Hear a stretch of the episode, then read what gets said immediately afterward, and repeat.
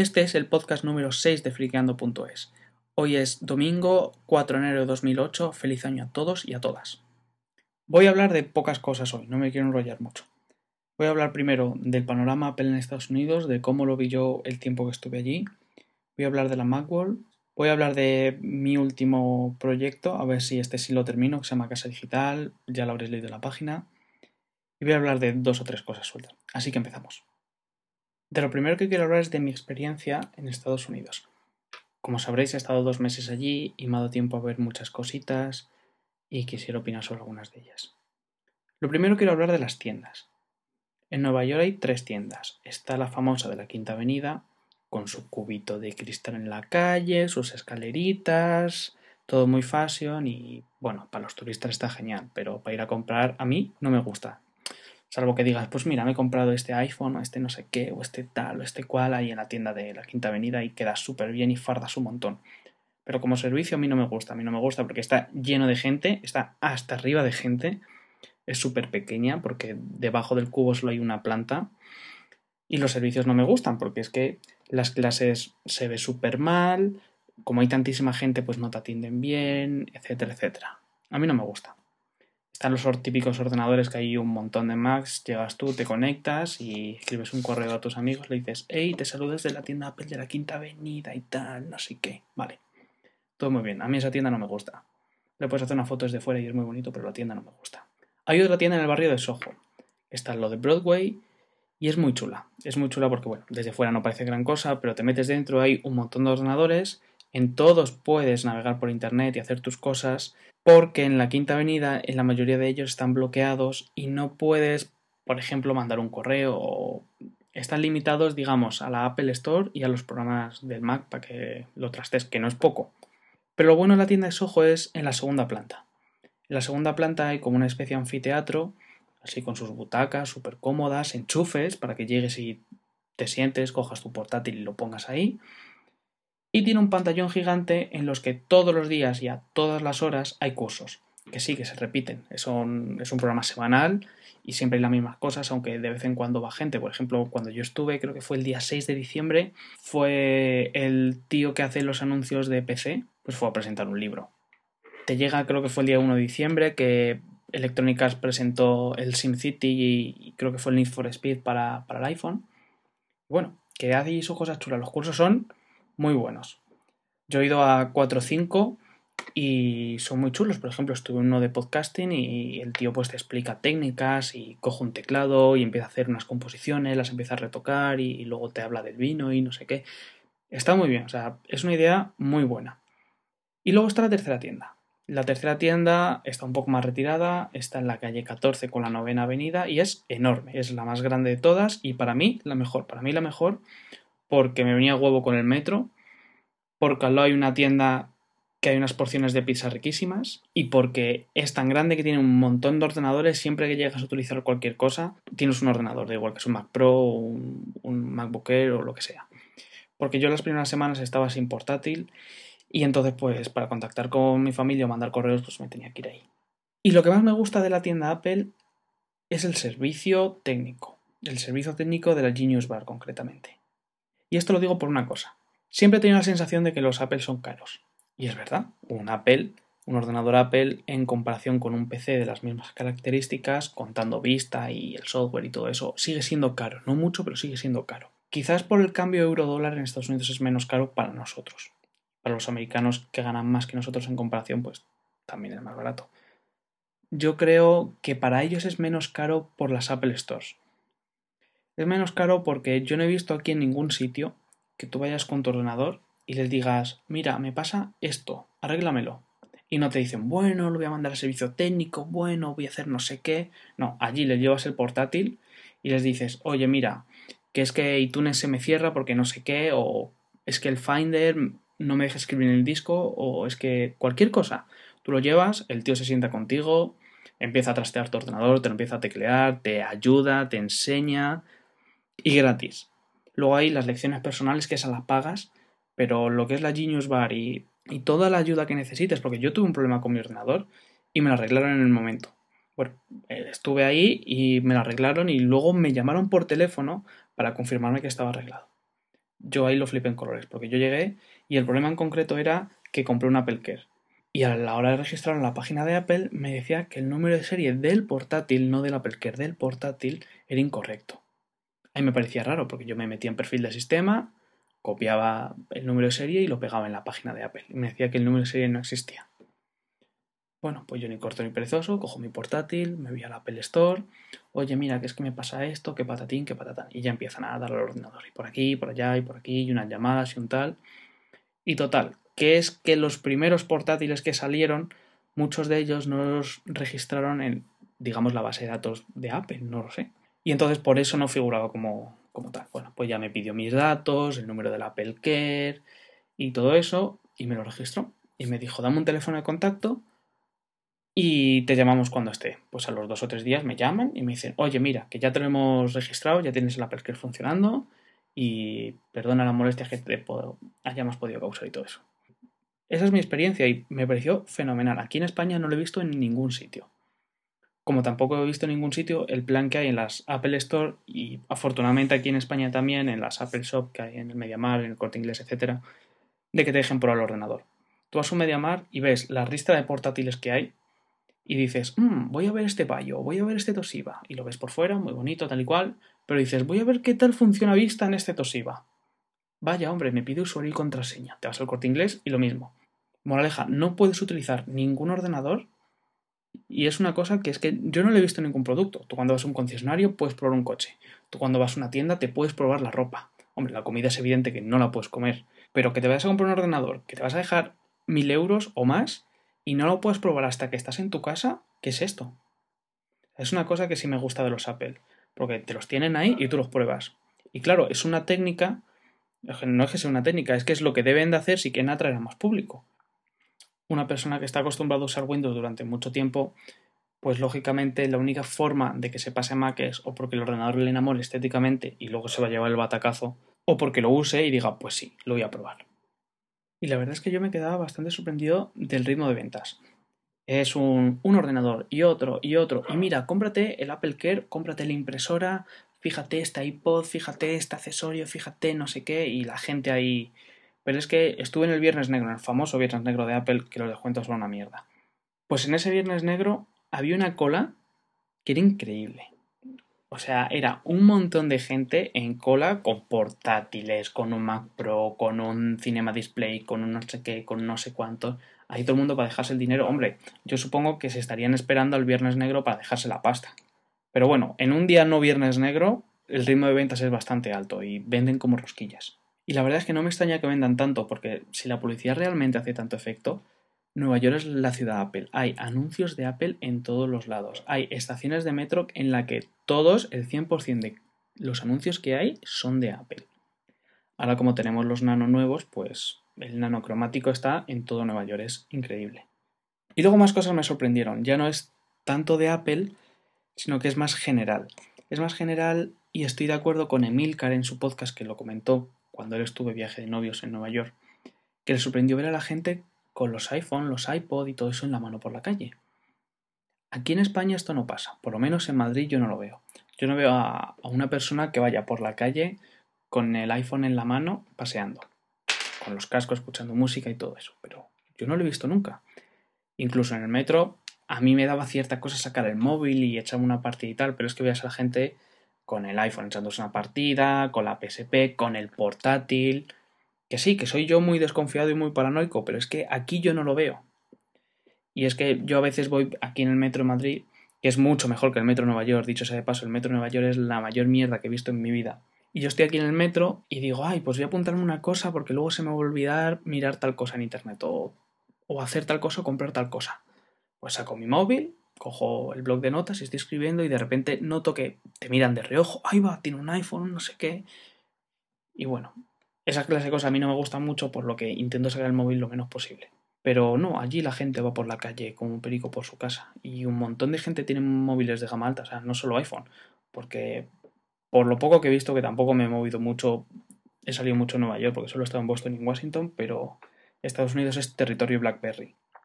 Que sí que hay muchísimos iPhone que los ves todos los días y a todas las horas en la calle, pero es que Estados Unidos es territorio BlackBerry. Es que todo el mundo tiene una, más grandes, más pequeñas, más tal, más cual, pero casi todo el mundo tiene una BlackBerry. Sin embargo, la última, la Storm, no ha triunfado mucho, que yo la he probado y esa pantalla que se pulsa entera no es lo mío. Lo siento, pero no es lo mío. Y me estoy desviando del tema. Y ya lo último que voy a comentar sobre Nueva York. Resulta es que quedé con Federico Hatum un rato y estuvimos tomando un cafecillo. Pues nada, solo eso, solo para decir pues que quedé con Fede, que es un tío súper agradable, es un tío súper amable, estuvimos charlando un rato y todo muy bien. Y nada, y quería agradecerle pues eso, que, que quedas un rato conmigo y que luego lo comentas en el podcast, que dijese mi página y todo eso. Concretamente esto fue lo que dijo. Y la otra cosa que quería mencionar es que hoy me tomé un, ah, un café con, con un, chico español que estaba en Nueva York para aprender inglés. Ah, hace un tiempo que está y me escribió hace, no sé, dos o tres semanas atrás ah, ah, diciendo que estaba en Nueva York y, que me quería conocer. Yo pensé que él, él vivía en Nueva York y le escribí de vuelta diciendo, bueno, ¿por qué no, nos juntamos después del, del primero del año? Porque hay muchas cosas pasando ahora y dijo, no, bueno, me vuelvo sábado. este sábado. Así que dije, bueno, ok, Ah, porque nos encontramos ah, el miércoles, hoy fue, para, para tomar un, ah, un café. No, no pude estar más de una hora con él porque, porque estaba trabajando, pero, pero lo pasé muy bien. realmente me encanta conocer a, a, nuestros oyentes, Flavio, porque es, gente muy, muy amable. Yo hasta ahora no he conocido a alguien que, bueno, los han escrito algunos que quizás uh, gente que, que, decían cosas bastante feas, así que quizás a esas personas no, uh, no las quisiera conocer, no sé. Pero, pero Mitch se llama Miguel también. Um... Estuvo muy bien, la verdad. Muchas gracias, Fede. Tema Macworld.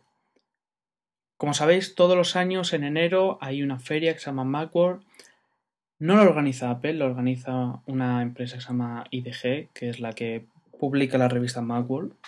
Y Apple pues hace siempre su presentación de lo que toque ese año. El año pasado fue el MacBook Air, eh, la nueva versión del Apple TV y todo eso.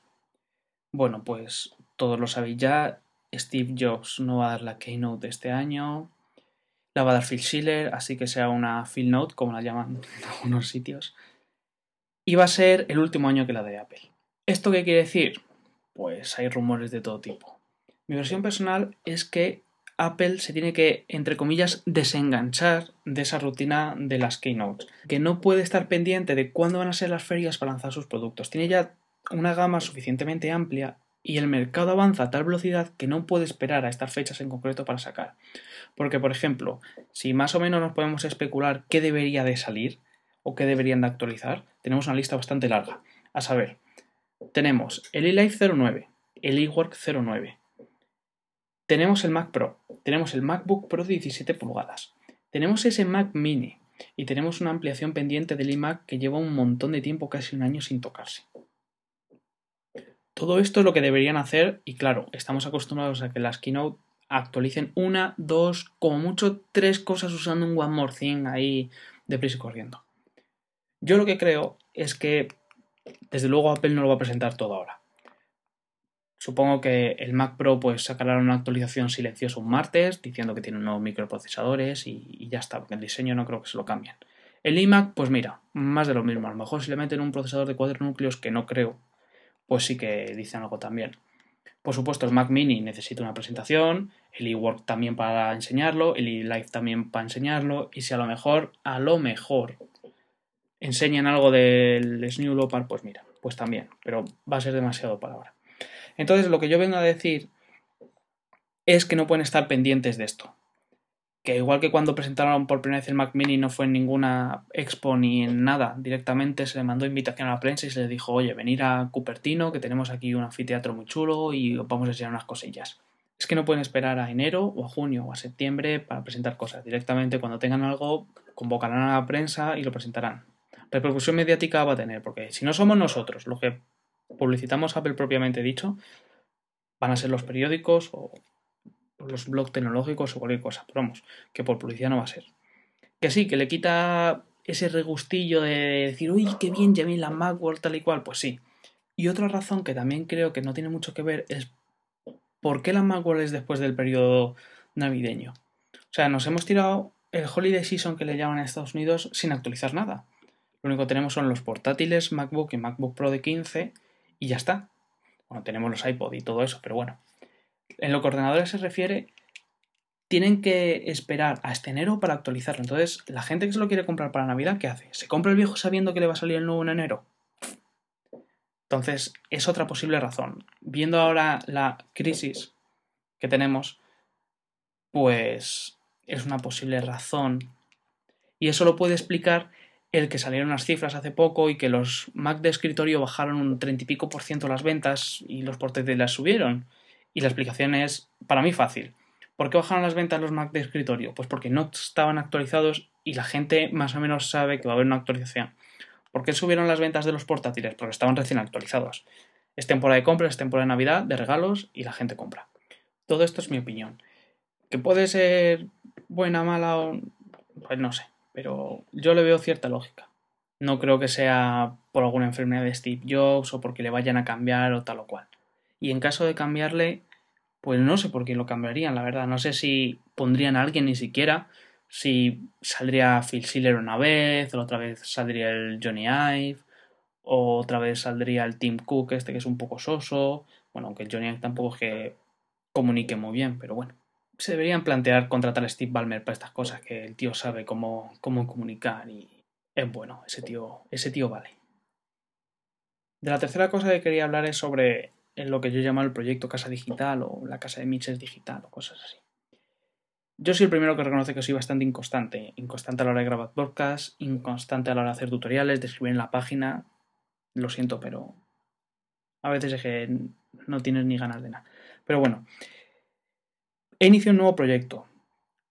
Aprovechando que está en Estados Unidos, que el dólar está bastante bajo, que era el viernes negro y que a veces soy un poco consumista, pues me he comprado un Apple TV y un Time Capsule.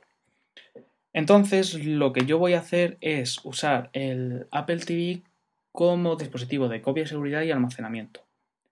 Aparte en casa tengo un iMac blanquito de los Intel, un iMac de los Power PC de los viejos, tengo un MacBook de aluminio y el Apple TV. Vale. Entonces lo que voy a hacer va a ser, en ese Time Capsule voy a reservar 100 GB para copias de seguridad del, del MacBook de aluminio, sí. Otros 100 GB para el iMac y el resto, o sea, 300 GB, lo voy a utilizar para meter todos mis vídeos, películas y la música de iTunes con la que estoy teniendo bastantes problemas a la hora de tenerlo todo bien sincronizado. Estoy teniendo bastantes problemas con iTunes. Y el problema viene de lo siguiente. Yo lo que he hecho ha sido coger mi biblioteca de iTunes, me la he pasado al Time Capsule y accedo con el iMac. Perfecto, se me escucha la música y todo eso. Pero mientras estoy escuchando música, o por lo menos con el iTunes abierto, si cojo con el MacBook y también me engancho de esa biblioteca, me dice que no puedo. Cosa bastante extraña, porque si tienes un Time Capsule y en la propia Apple Store te dicen que, que sí, puede ser de servidor de archivos entre los ordenadores y tal, pero no sé, no sé por qué tiene esa limitación iTunes, así que estoy haciendo pruebecillas, investigando a ver cómo lo puedo solucionar. Más o menos he pensado que lo que voy a hacer es coger toda la biblioteca que ya la tengo ahí, reordenarlo otra vez, crear una nueva biblioteca desde cero allí y entonces luego hacer una copia de todos los archivos menos los de sonido a los distintos ordenadores. Así he comprobado que sí que funciona, pero tiene otra limitación, menor, pero tiene otra limitación. No puedo escuchar en varios ordenadores la misma canción a la vez. O sea, si estoy escuchando una canción en concreto con un ordenador y me voy al otro y la pongo también, no me hace caso. Si pongo otra canción cualquiera, sin problema. Así que bueno, entre dos ordenadores, entre ocho mil y pico canciones, va a ser muy difícil que los dos vayamos a poner la misma canción a la vez. Esa es la limitación y seguiré con ello. De paso encontré un programa que está muy chulo y os lo recomiendo. Se llama Videodrive. El Videodrive lo que hace es que tus películas, aunque no sean archivos de iTunes, te las mete en iTunes. Hace una especie de acceso directo y las pone en iTunes de forma que con el front row tú puedas verlas en el ordenador aunque no estén en la carpeta de iTunes. Tampoco que sea muy útil, porque con el front row puedes ir a la carpeta películas y verlas. Pero es una cosa que, sí que se agradece porque te pone su, argumento y su portada y te lo ordena por temporadas y, y todo eso. Está. Es un programa muy chulo. Y bueno, si habéis leído el tutorial en la página, pues habréis visto lo que he hecho con el Time Capsule para limitar el tamaño de las copias de seguridad, porque él por defecto te coge, por ejemplo, el MacBook, te empieza a hacer una copia de seguridad y hasta que te llena el disco duro, que son 500 gigas, pues hasta que te lo llena.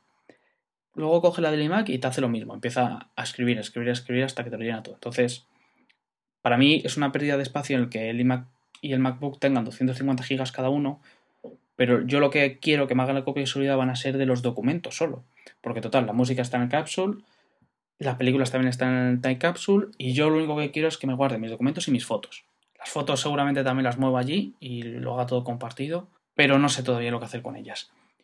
Lo que sí que no quería era que me lo llenase todo de, copias de seguridad. Así que si os miráis el post en la, página seguramente lo veáis fácil. Así explicaos un poco chungo, pero básicamente lo que tienes que hacer es coger la imagen que te hace, porque no te lo copia en directorios, te hace un archivo de imagen y ahí lo va metiendo. Pues lo que tienes que hacer es crearte tú una imagen con el mismo nombre y con el tamaño que tú quieras. Y él ya cuando llega a ese límite ya no escribe más. Ese es el truco. Así que me quedaban 300 gigas libres y ahí he metido cosas. ¿Complicaciones que he tenido? Pues al principio me dio bastantes pegas para hacer la red inalámbrica. Y al principio la velocidad de transmisión era bastante baja. Bastante baja, estoy hablando de ni siquiera llegaba a megas. Eran 800K, 900K, en el mejor caso un mega y medio. Y el truco estuvo el mío porque es americano. Los que están comprados aquí en Europa no sé. Pero mi, solución fue cambiarlo de país. Le puse Canadá y le estuve toqueteando las opciones todas, así aleatoriamente, hasta que por fin conseguí una velocidad, yo creo que aceptable, de 9 megas por segundo. Bueno, en las especificaciones del Wi-Fi 11N te dice que es súper rápido, 107 megas, no sé qué, no sé cuánto, pero bueno, yo creo que 9 megas por segundo está bastante bien. Para transferir archivos está bien. Y me dado cuenta de otra cosa. Soy un poco ya pesadito con el tema, pero me doy cuenta de cosas según la marcha y las voy contando. El MacBook es más lento en el Wi-Fi que el iMac, porque el iMac sí que me coge esos 9 megas por segundo y da gusto, la verdad es que da gusto. Pero el MacBook no, el MacBook me llega bajando desde el router hacia el MacBook, me coge 5 y si llega, pero subiendo no me pasa de 2. Entonces es un poco rollo, pero bueno. La primera copia de seguridad de Time Machine es súper larga y tienes que dejar el portátil ahí puesto. Tampoco hace ruido, así que no me preocupo. Por cierto, me gustaría hablar del portátil y hacer como una review de él y así, pero voy a hacer un podcast o un screencast por separado. Porque bueno, los primeros días que sale, pues salen un montón de fotos del portátil, la gente que lo prueba y tal, pero yo creo que hay que darle un mes o dos meses de uso continuo para ya desenamorarte, entre comillas, de él y sacarle pegas y, y cosas a mejorar. Y bueno, del proyecto este Casa Digital, lo próximo que va a ser voy a escribir sobre cómo hackear el Apple TV y cómo dejarlo listo. Lógicamente me siguen surgiendo inconvenientes, como que no puedo conectar desde el Apple TV hasta el Time Capsule. Resulta es que la versión 2 del Apple TV, el que le llamaron Tech2, tiene una limitación, es que el protocolo AFP no lo tiene implementado. ¿Qué es el protocolo AFP? Bueno, pues AFP es la forma en que se conectan varias máquinas y hablan entre sí. Si no lo tienes y te conectas por, por SSH, como te conectas al iPhone para meterle cosas o cualquier protocolo, va súper lento. Súper lento, estoy hablando de 80K por segundo. Y claro, si quieres pasar una peli de 2 GB a 80K por segundo, te mueres. Así que tienes que hacer unas pirulas bastante gordas con la imagen del Apple TV versión 1, montando imágenes, configurando y... Es una movida. Lo intentaré poner en la página lo más claro posible, pero hay cierto riesgo de cargárselo. Ojo, eso es importante decirlo. Pero bueno, al final funciona. Y puedes pasar las pelis al Apple TV de, manera súper fácil y súper rápida. Lo monta en el escritorio como una unidad más y es divino. Es una cosa fenómeno. Pero no me conecta con el Time Capsule. Yo lo que quería es que cogiese las películas que en el Time Capsule, pero no lo hace. Con temporal las he copiado al disco duro del Apple TV y desde ahí las veo. Pero no me gusta y sigo dándole vueltas al asunto y lo quiero poner pues cuando esté terminado. El Apple está funcionando, le das Play en DFX perfectamente y todo eso, pero hasta que no esté al 100% no lo quiero poner. Y sobre eso ya hay poco más que contar, pues del router de Telefónica va al Time Capsule. El Time Capsule va a todos los ordenadores. Tengo también la Fonera funcionando, que os la recomiendo a todos, por lo menos si tenéis el iPhone os la recomiendo. Y muy bien, la verdad es que al principio estaba un poco desilusionado con el Time Capsule, lo mal que funcionaba, porque la velocidad, porque tal y porque igual, pero, pero va muy bien. Casi se me olvida comentar una cosa bastante graciosa. Escuchando el podcast de Magníacos, José estuvo comentando una cosa en su sección La pastilla roja sobre una hora y cuarto con 30 segundos, más o menos exactamente por ahí. Sobre un PDF que le mandaron de unos vendedores que Microsoft les da unas directrices para vender.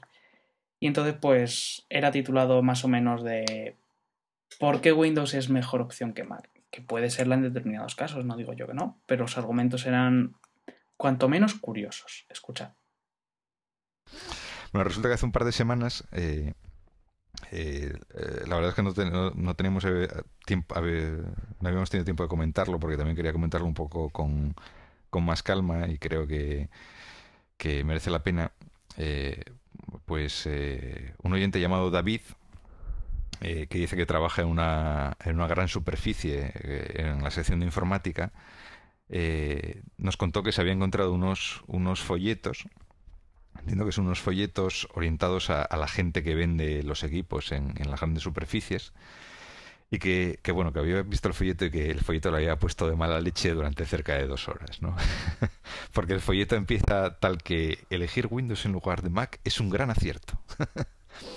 y entonces, bueno, tan de tan mala leche le puso la cosa que ni corto ni perezoso escaneó el folleto y nos envió unos, unos PDFs con las capturas del folleto eh, de este panfletillo, como lo llama él, eh, donde, bueno, como veréis ahora, pues eh, Microsoft pretende vender o, pretende dar... Podéis escuchar el resto en, en, el podcast de Maníacos, ya os digo, sobre una hora y cuarto más o menos de programa es.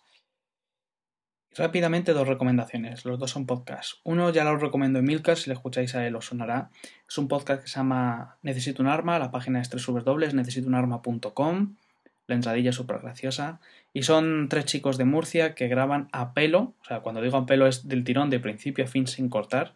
Y eso me gusta mucho y ojalá yo lo pudiese hacer, pero no soy lo suficientemente bueno para hacerlo y me atranco demasiado. Está muy bien, hablan de informática, hablan de fricadas, hablan de, de misterio y es muy interesante y se echa unas risas y está muy bien. Lo recomiendo. Empezar desde, desde el principio porque luego va mejorando. Y la otra recomendación es un programa, también un podcast al que soy asiduo, aunque no tiene que ver mucho con esto.